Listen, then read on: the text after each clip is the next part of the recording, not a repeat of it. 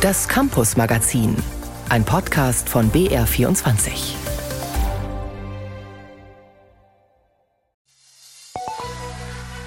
Kinder sollen neugierig bleiben, sich auf den Weg machen, Dinge ausprobieren, erleben, dass es mal geht und mal nicht geht, aber es geht immer weiter. Also, welche Schritte stecken dahinter? Traut euch, passiert nichts. Spaß, Spannendes und Überraschendes erwartet Sie heute im BR24 Campus Magazin. Wir lernen zum Beispiel den besten Mathelehrer Deutschlands kennen, stellen den 15-jährigen Josef vor, der neben der Schule schon Physik in Düsseldorf studiert, zeigen, wie man die Angst vor Mathe verliert und sprechen darüber, wie man an amerikanischen Schulen mit Amokläufen umgeht. Herzlich willkommen am Mikrofon Frau Ferlemann.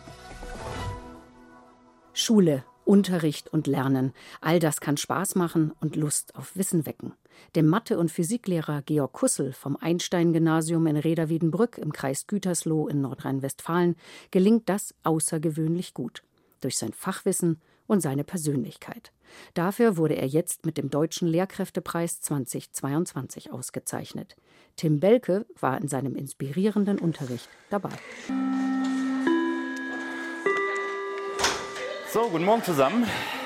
Wir schauen uns mal an, was wir letzte Woche besprochen hatten. Wir waren ja bei der Partialbruchzerlegung stehen geblieben. Georg Kussel steht vor einem Oberstufenkurs am Einstein-Gymnasium in Reda-Wiedenbrück im Kreis Gütersloh.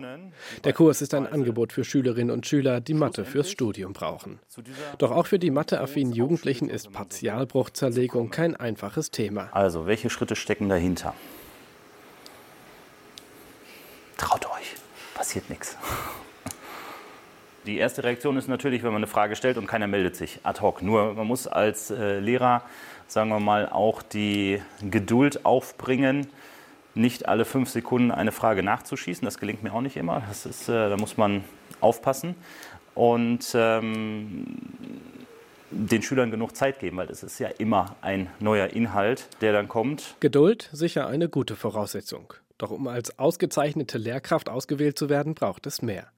In seiner Nominierung für den Lehrkräftepreis heißt es, Herr Kussel ist überaus fachkundig, wenn nicht sogar überqualifiziert.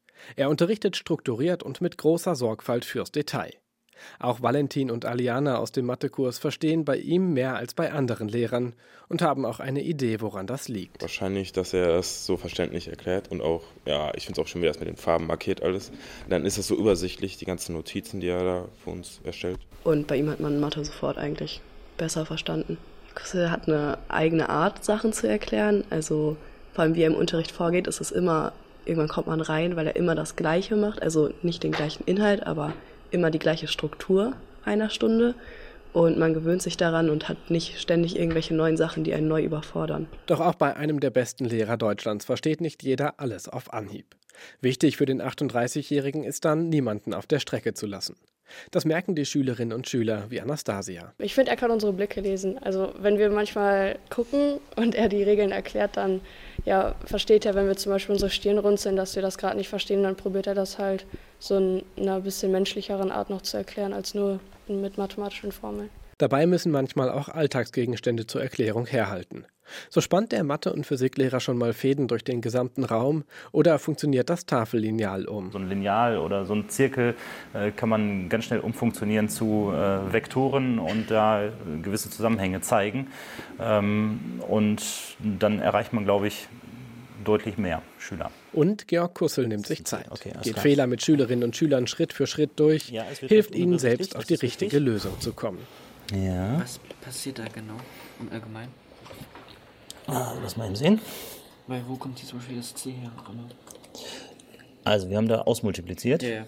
Ja, das heißt, wir kriegen ja hier x mal x, das x Quadrat, mal das a, das ist dieses ax Quadrat. Ah, okay, ich, und hier kriegst du auch ein cx Quadrat und da haben wir schon ausgeklammert. Also hier sind mehrere Schritte auf einmal. Mhm. Man kann natürlich der Übersicht halber hier noch ein paar Zwischenschritte einbauen. Ach so, okay. ja? Das ist ein sehr guter Lehrer. Was wir hier machen, ist nicht einfach aber er bringt das halt so rüber, dass man es auch verstehen kann. Also er nimmt einem nicht alles ab, wenn man erklärt, aber er gibt eben einem eben die Hilfsmittel an die Hand, um die Aufgaben selbstständig zu lösen. Noch dazu passt es menschlich mit Herrn Kussel und seinen Schülern. Er sei in jeder Situation ruhig, gelassen und außerordentlich sympathisch, heißt es in der Nominierung zum Lehrkräftepreis. Aliana aus dem Mathekurs ergänzt. Kommt sehr menschlich rüber. Er hebt sich jetzt nicht von Schülern besonders ab. Also er spricht mit uns auf einer Augenhöhe. Auch deshalb ist Georg Kussel ganz offiziell ausgezeichnete Lehrkraft 2022. Solche Lehrer und Lehrerinnen wie Georg Kussel, die begeistern und ein ermunterndes Lernklima schaffen, wünschen sich alle. Aber den Schulalltag erleben viele Kinder und Jugendliche leider anders. Dicht geballter Unterrichtsstoff, alles muss schnell für die Prüfungen gelernt werden, und sie verstehen die Inhalte und ihren Nutzen nicht wirklich. Manche Kinder und Jugendliche haben regelrecht Angst vor bestimmten Fächern, zum Beispiel vor Mathe. Diese Angst und die damit verbundene Blockade zu überwinden und endlich wieder Erfolgserlebnisse in Mathe möglich zu machen, dabei kann eine Lerntherapie helfen. Axel Schröder berichtet von einem mutmachenden Beispiel in Hamburg Lernen zu Hause in vertrauter Umgebung. Am Esstisch von Familie Messerschmidt beugt sich Ella über die Papierrechtecke, die passend aneinander gelegt werden sollen. Wozu passt der Schnipsel mit dem Bruch drei Siebtel? Ich würde sagen drei geteilt durch sieben. Wieso? Wieso also, passt das? Also weil der Bruchstrich heißt ja auch nichts anderes als geteilt. Deswegen drei durch sieben. Neben Ella sitzt die Lerntherapeutin Marion Mohnhaupt und macht der 15-Jährigen klar, was sie kann. Das ist ja schon noch einiges Wissen da, ne? an dem du ja. jetzt gut anknüpfen kannst. Nach dem Dominospiel mit den Brüchen, mit geteilt Aufgaben und Zahlenstrahlen legt Marion Mohnhaupt kreisrunde Kunststoffscheiben auf den Tisch, unterteilt in acht und fünf gleich große Stücke. Das Ganze ist unterteilt in fünf Stücke und jedes Stück ist dann. Ja, genau, ein Fünftel. Ein Fünftel. Und hier ist das Ganze unterteilt in acht Stücke. Mhm. Dann Wie viele Achtel stecken in einem Ganzen? Äh, acht Achtel. Acht Achtel sind ein Ganzes. In der Grundschule war Mathematik für Ella noch kein Problem, dann aber ab der fünften, sechsten und siebten Klasse hat sich das geändert. Bei mir war es halt so, ich bin nicht mitgekommen irgendwann mehr, als mein Lehrer das an der Tafel dann gezeigt hat. Und dann habe ich mich nicht mehr so getraut, bei jedem Schritt das zu sagen weil mir halt auch irgendwann aufgefallen ist, dass mein Lehrer mir das jetzt persönlich einfach nicht so rüberbringen kann oder einfacher mir erklären kann. Ich verstehe es einfach nicht dann. Wie groß und verbreitet das Problem ist, kam bei einer von Marion Mohnhaupt initiierten Umfrage unter rund 120 Familien heraus, deren Kinder Schwierigkeiten in Mathe haben. Die große Mehrheit berichtet davon, dass es eben meist keine schulische Früherkennung von Lerndefiziten, keine effektive Frühförderung und zu wenig Beratung und Unterstützung gebe. Schülerinnen und Schüler würden zu schnell abgestempelt, ohne nach den Ursachen für ihre Probleme im Matheunterricht zu suchen.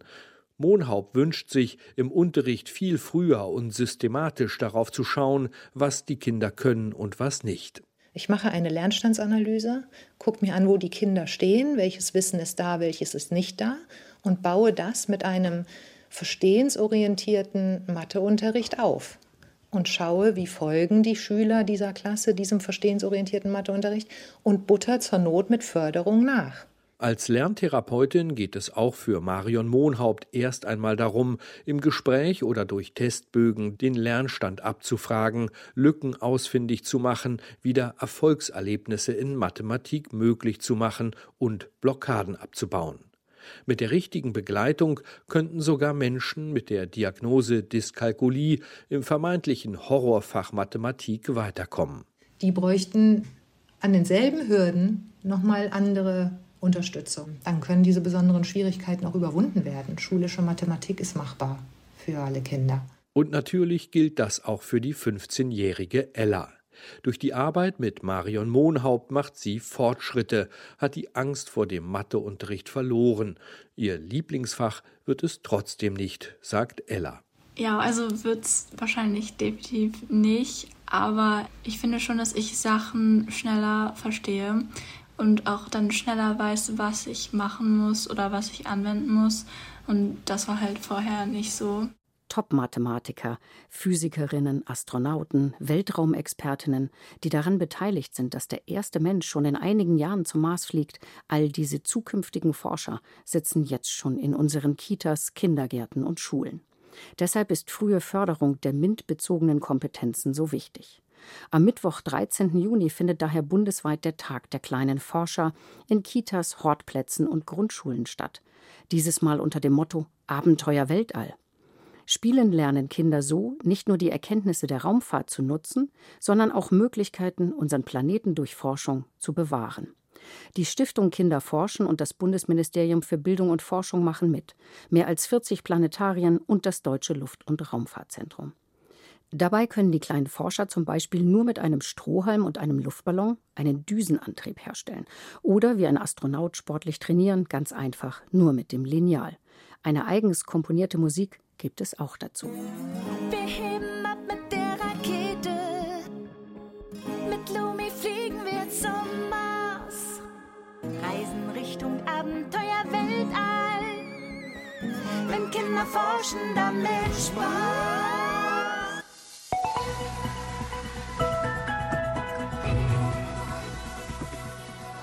Ein Austauschjahr an ausländischen Schulen ist immer noch ein Traum von vielen Schülern und Schülerinnen, besonders ein Jahr an amerikanischen Highschools. Aber dort kann es auch gefährlich werden, wenn Amokläufe die Schüler und Lehrenden traumatisieren. In den USA kommen Amokläufe häufiger als bei uns vor. Deshalb trainiert man an amerikanischen Schulen, wie man in diesen Situationen reagieren soll. Ich bin jetzt mit unserem Korrespondenten Ralf Borchert in Washington verbunden. Es gibt eine neue Studie zu diesen Amok-Trainings an den US-amerikanischen Schulen. Erstmal zur Klärung, wie viele Amok-Fälle gibt es überhaupt in den USA in den letzten Jahren? Uvalde gehört sicherlich mit zu denen, die man noch am meisten Erinnerungen hat. Genau, wir haben gerade den Jahrestag hinter uns von diesem schlimmen Ereignis in Uvalde, Texas, an einer Grundschule. Dort starben 19 Schülerinnen und Schüler im Alter von 9 bis 11 Jahren und zwei Lehrkräfte. Das ist jetzt gut ein Jahr her.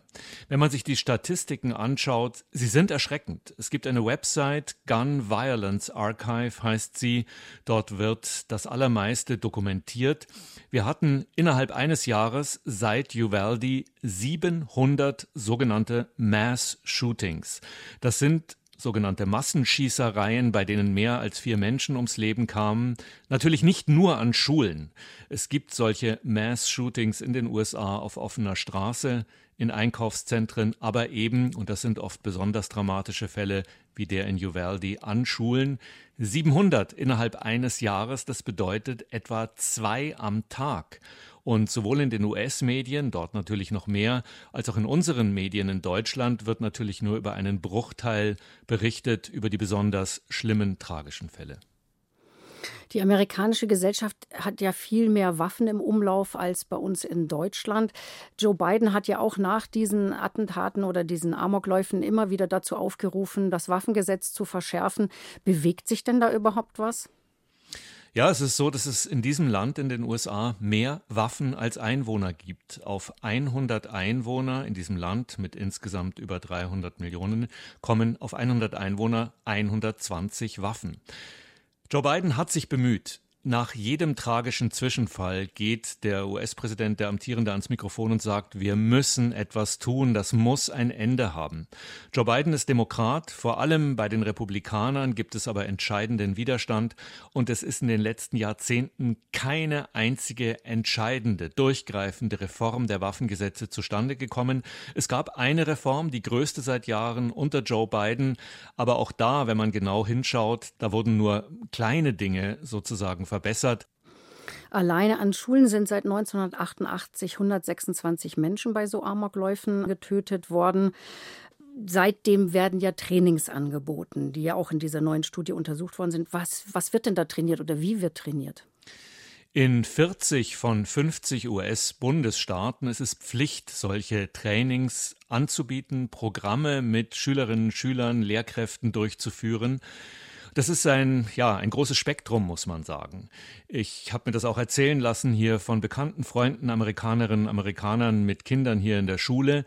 Jedes Schulkind, angefangen von Vorschulkindern, Erstklässlern, ist bereits mit diesem Thema konfrontiert worden, kann man insgesamt sagen. Das reicht von sehr drastischen Übungen ohne Ankündigung zum Teil. Da geht es plötzlich los, mitten im Unterricht über den Schullautsprecher werden Simulationen von Schüssen übertragen und dann sollen eben die Klassen, die Lehrkräfte entsprechend reagieren. Und das hat natürlich eine große Gefahr auch, nämlich die der Traumatisierung durch eine solche unangekündigte Übung. Es gibt Bücher, Beispiel schon für Fünfjährige, Sechsjährige, Siebenjährige, Sechsjährige wurde vor kurzem eine Ausgabe von Puh der Bär, ein extra Kinderbuch, manche kennen das sicher noch aus der eigenen Kindheit, verteilt, in dem Puh der Bär eben die Kinder beim Lesen trainieren sollte, wie reagiere ich, wenn es einen solchen Zwischenfall mit einem sogenannten Shooter gibt. Also beispielsweise steht da drin, versteck dich, bis die Polizei kommt, verschließe die Türen, mach die Lichter aus, wenn welche an sind, um nicht gesehen zu werden. Am Ende kommt es natürlich immer darauf an, wer vermittelt das den Kindern, wie, wie sind Kinder in den Klassen, Lehrkräfte, Eltern auf solche Aufklärungsprogramme vorbereitet. Die sind sehr verschieden, nicht standardisiert, schon gar nicht bundesweit insgesamt in den USA und sind eben auch sehr umstritten. Es gibt nun diese wissenschaftliche Studie, aber die hat sicherlich nicht die Auswirkung, dass nun alle, die dafür verantwortlich sind, und das sind vor allem sogenannte Boards in School Districts, in äh, also den einzelnen Schulbezirken, Auswirkungen dieser Studie nun direkt großes Fragezeichen. Man muss dazu sagen, das wird sehr, sehr verschieden gehandhabt in den USA und das liegt am noch stärker ausgeprägten Föderalismus, als wir ihn aus Deutschland kennen. Wir haben 50 US-Einzelstaaten, die zuständig sind, noch wesentlich mehr als in Deutschland die 16 Bundesländer. Wir haben innerhalb jedes Einzelstaats so und so viele School Districts, also Schulbezirke, die direkt zuständig sind. Und das wird eben nicht einheitlich gehandhabt, sondern sehr, sehr unterschiedlich. Es gibt School Districts, die überhaupt keine Vorschriften haben, andere, die sehr drastische Programme durchziehen. Also von Vereinheitlichung bundesweit in den USA bisher keine Spur. Der Sprecher des Jefferson County School Districts in Colorado, wo ja 1999 an der Columbine High School auch ein blutiges Schulmassaker stattgefunden hat, hat damals gesagt, Schulen zu Hochsicherheitstrakten auszubauen, ist die falsche Antwort auf Amokläufe. Seine Erfahrungen zeigen, dass solche Anschläge an Schulen nicht mit physischen, sondern nur mit psychologischen Mitteln zu verhindern sind. Metalldetektoren, Polizeischutz oder Videoüberwachungssysteme seien der falsche Ansatz und schafften lediglich eine Pseudosicherheit. Amerikanische Schulen rüsten ja aber auch auf. Genau, meiner Ansicht nach, meine persönliche Einschätzung, eine sehr vernünftige Äußerung dieses Menschen. Aber meine Beobachtung ist eben auch, es passiert genau das Gegenteil. Wir müssen uns vorstellen, dass an jeder Schule in den USA, auch in einer Grundschule, dass an jeder Universität auch später, an jedem College Sicherheit eine sehr, sehr große Rolle spielt. Dass es oft eigene Sicherheitsdienste gibt, Metalldetektoren, Sie haben es eben erwähnt. All diese Dinge, dass also Schüler von vornherein damit konfrontiert sind, dass das Thema Gewalt auch an ihrer Schule eine Rolle spielen könnte. Jede Schülerin, jeder Schüler in jedem Alter hat oder viele haben einen solchen Drill hinter sich, sind irgendwie mit dem Thema konfrontiert worden. Das ist ein ganz anderes Alltagsbewusstsein, als es bei uns in Deutschland der Fall ist. Sie sprechen Deutschland an. Wir haben ja auch Erfahrungen mit Amokläufen gemacht. Denken wir an Erfurt 2002 und Winnenden 2009, um nur mal einige zu nennen. Glauben Sie, dass so ein Szenario auch nach Deutschland kommt? Metalldetektoren an Schulen oder zumindest diese Sicherheitstrainings? Wir können nur hoffen, dass nicht. Ich meine, wir kennen alle aus Schulen oder aus anderen öffentlichen Gebäuden zum Beispiel sogenannte Übungen, die die Feuergefahr betreffen, also Fire Drills, dass man sagt, okay, wir räumen jetzt alle mal das Gebäude, gehen auf die Straße, sammeln uns dort. Das ist relativ harmlos im Vergleich zu dem, was eben an Drills stattfindet hier in den USA mit Hinblick auf die Gefahr von sogenannten Mass Shootings. Ich glaube, man muss diese Gefahr, die auch in der anfangs angesprochenen Studie äh, drastisch äh, ausformuliert wird, dass Kinder in solchen Fällen mehr traumatisiert werden, sehr ernst nehmen, als es sie mehr traumatisiert werden, als es sie tatsächlich praktisch vorbereitet. Am Ende kommt es immer darauf an, Wer führt diese Trainings durch? Wie sensibel wird das gehandhabt? Werden die Eltern mit einbezogen? Werden die Lehrkräfte entsprechend vorbereitet mit einbezogen? Also die entscheidende Frage, würde ich sagen, ist nicht das Ob, sondern das Wie. Dass man Gefahren, die es heutzutage gibt, und die gibt es auch in Deutschland, anspricht, ja. Aber das Entscheidende ist, wie gut werden solche Programme vorbereitet und wie gut und sensibel werden sie durchgeführt, damit sie im Endeffekt wirklich mehr Nutzen haben, als sie Schaden anrichten. Vielen Dank, Ralf Borchert in Washington. Viel menschliches Engagement und Sportlichkeit beweisen zwei Studenten des Fachs Soziale Arbeit der Universität Coburg. Für ihr Praxissemester sind sie nämlich 1400 Kilometer mit dem Fahrrad gefahren. Denn sie arbeiten in Nordrumänien in Cidriac und bringen in der Nachmittagsbetreuung vernachlässigten Roma-Kindern im Buki-Haus nicht nur das Lesen, Schreiben und Rechnen bei, sondern die einfachsten Fähigkeiten für den Alltag. Dort mangelt es an allem, was Kinder fürs Lernen benötigen. Thomas Wagner hat die Studenten in Chidriak begleitet. Ein halbes Dutzend Mädchen und Jungen zwischen sechs und acht Jahren rutschen unruhig auf ihren Stühlen hin und her. Das Besondere, das Ganze spielt sich nicht in der Schule, sondern im sogenannten Buki-Haus ab, eine Einrichtung in Chidriak zur ergänzenden Nachmittagsbetreuung. Die Kinder, die kommen aus dem Roma-Viertel, das hier am Rande vom Dorf Chidriak liegt. Was wir auch in den Hütten gesehen haben, ist, dass es halt keine Tische gibt. Es gibt auch kein Papier. Es gibt selten Stifte, mit denen die Kinder zu Hause Hausaufgaben machen können. Und das macht es natürlich schwer für die Kinder, sich ähm, selbstständig daheim hinzusetzen und zu lernen. So die Beobachtung von Thomas Fritsch, der an der Hochschule Coburg das Fach Soziale Arbeit studiert und seine Praxissemester im Buki-Haus Chidriak zur Betreuung von Roma-Kindern verbringt. Und ich glaube, wenn man hier die ganzen Eindrücke sammelt und dann in seine sozialarbeiterische Tätigkeit in Deutschland mit verbindet, dann hat man da ganz, ganz viel Potenzial und hat ganz viele andere Möglichkeiten, die man dann mitnimmt. Ergänzt Nick Köppel, der ebenfalls in Coburg soziale Arbeit studiert und ebenfalls sein Praxissemester in Chidriak absolviert. Spektakulär war vor allem die Anreise der beiden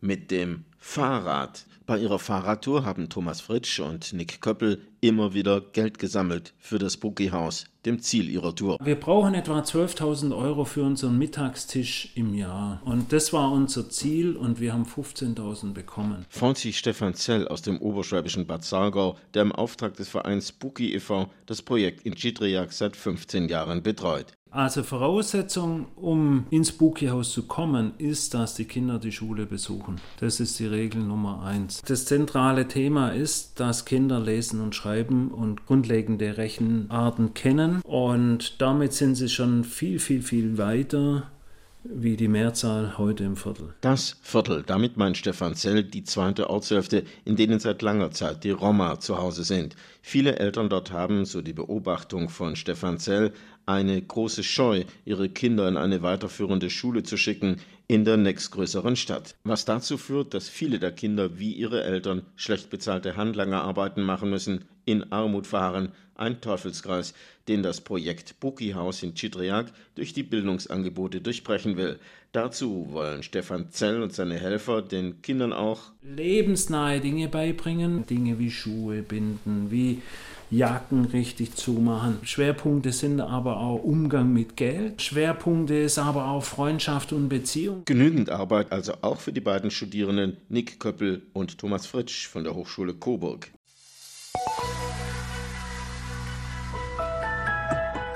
Mit diesen Erkenntnissen geht das Campus-Magazin zu Ende. Im Studio war Frauer Ferlemann.